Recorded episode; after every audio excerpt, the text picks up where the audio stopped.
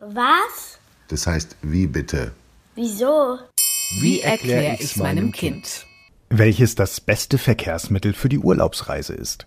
Von Timo Heeg. Es gibt eine Frage, die wohl jedes Kind seinen Eltern schon mal gestellt hat. Wann sind wir endlich da? Der Urlaub am Meer oder in den Bergen könnte so schön sein, wäre da nicht die Fahrt dorthin. Es zieht sich endlos, sogar die Filme im DVD-Player nerven so langsam. Und was sagt der Vater am Steuer? Dann, wenn wir da sind.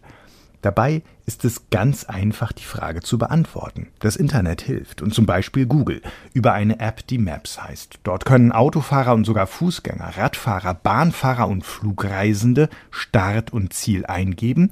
Sie bekommen die Zeit angezeigt, die ihre Reise voraussichtlich dauert. Und wenn man auf der Autobahn in einen Stau gerät, wird das zusätzlich eingerechnet und dauernd aktualisiert. Was einem Maps nicht sagt, was ist denn eigentlich das beste Verkehrsmittel? Das Auto oder vielleicht doch der Flieger oder der ICE? Klar, die Sache ist nicht so einfach zu beantworten. Es hängt davon ab, sagen die Experten immer, und das trifft auch hierzu. Es hängt davon ab, ob man besonders billig, besonders schnell oder besonders umweltfreundlich reisen will.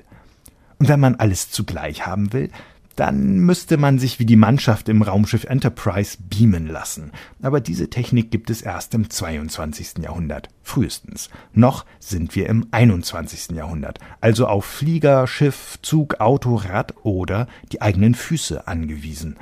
Und auf ein Beispiel, um die Verkehrsmittel miteinander zu vergleichen. Nehmen wir eine Familie mit zwei Kindern aus München. Sie will in den Ferien Freunde in Berlin besuchen. Das kann man mit dem Auto, mit der Bahn oder dem Flugzeug machen. Mit dem Flieger geht es natürlich am schnellsten. Die Lufthansa braucht für die in der Luft gut 500 Kilometer lange Strecke eine Stunde und zehn Minuten.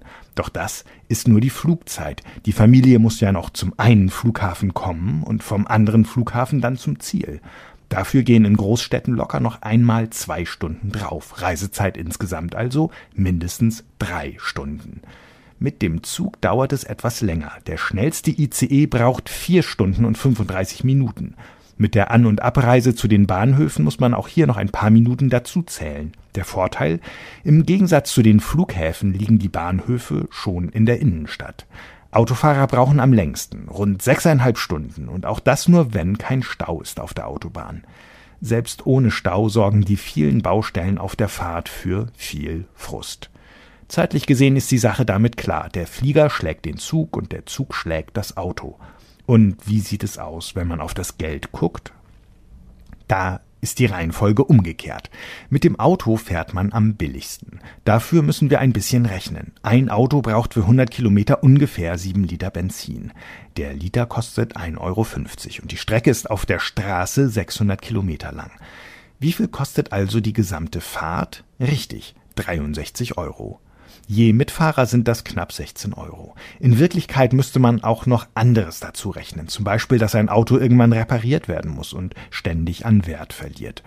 Ohne das eingerechnet ist ein Bahnticket viel teurer. Wer keine Bahncard hat, muss zum Beispiel freitags in der zweiten Klasse 159,10 Euro bezahlen. Aber nur Erwachsene. Kinder bis 14 Jahren dürfen kostenlos Zug fahren, wenn die Eltern oder Großeltern sie begleiten. Am allerteuersten ist das Flugzeug, vor allem dann, wenn man sehr kurzfristig bucht, also zum Beispiel einen Flug am selben Tag. Dann kostet es 346 Euro für eine Person. Aber es gibt auch viel billigere Flieger. Wer ein paar Wochen vor der Reise sein Ticket kauft, zahlt dafür nur 68 Euro. Ähnlich ist es übrigens bei der Bahn. Auch die hat Sparpreise. Dann kann man sogar schon für 17,90 Euro von München nach Berlin fahren. Und was machen Menschen, die die Natur schützen wollen? Sie fahren besser Bahn. Die ist ein sehr umweltfreundliches Verkehrsmittel. Dann kommt das Auto und am schlechtesten schneidet der Flieger ab, wenn es um das Klima geht. Am besten das Fahrrad. Auch damit kann man übrigens toll in den Urlaub fahren. Mit der Familie, ohne Staus und ohne Langeweile.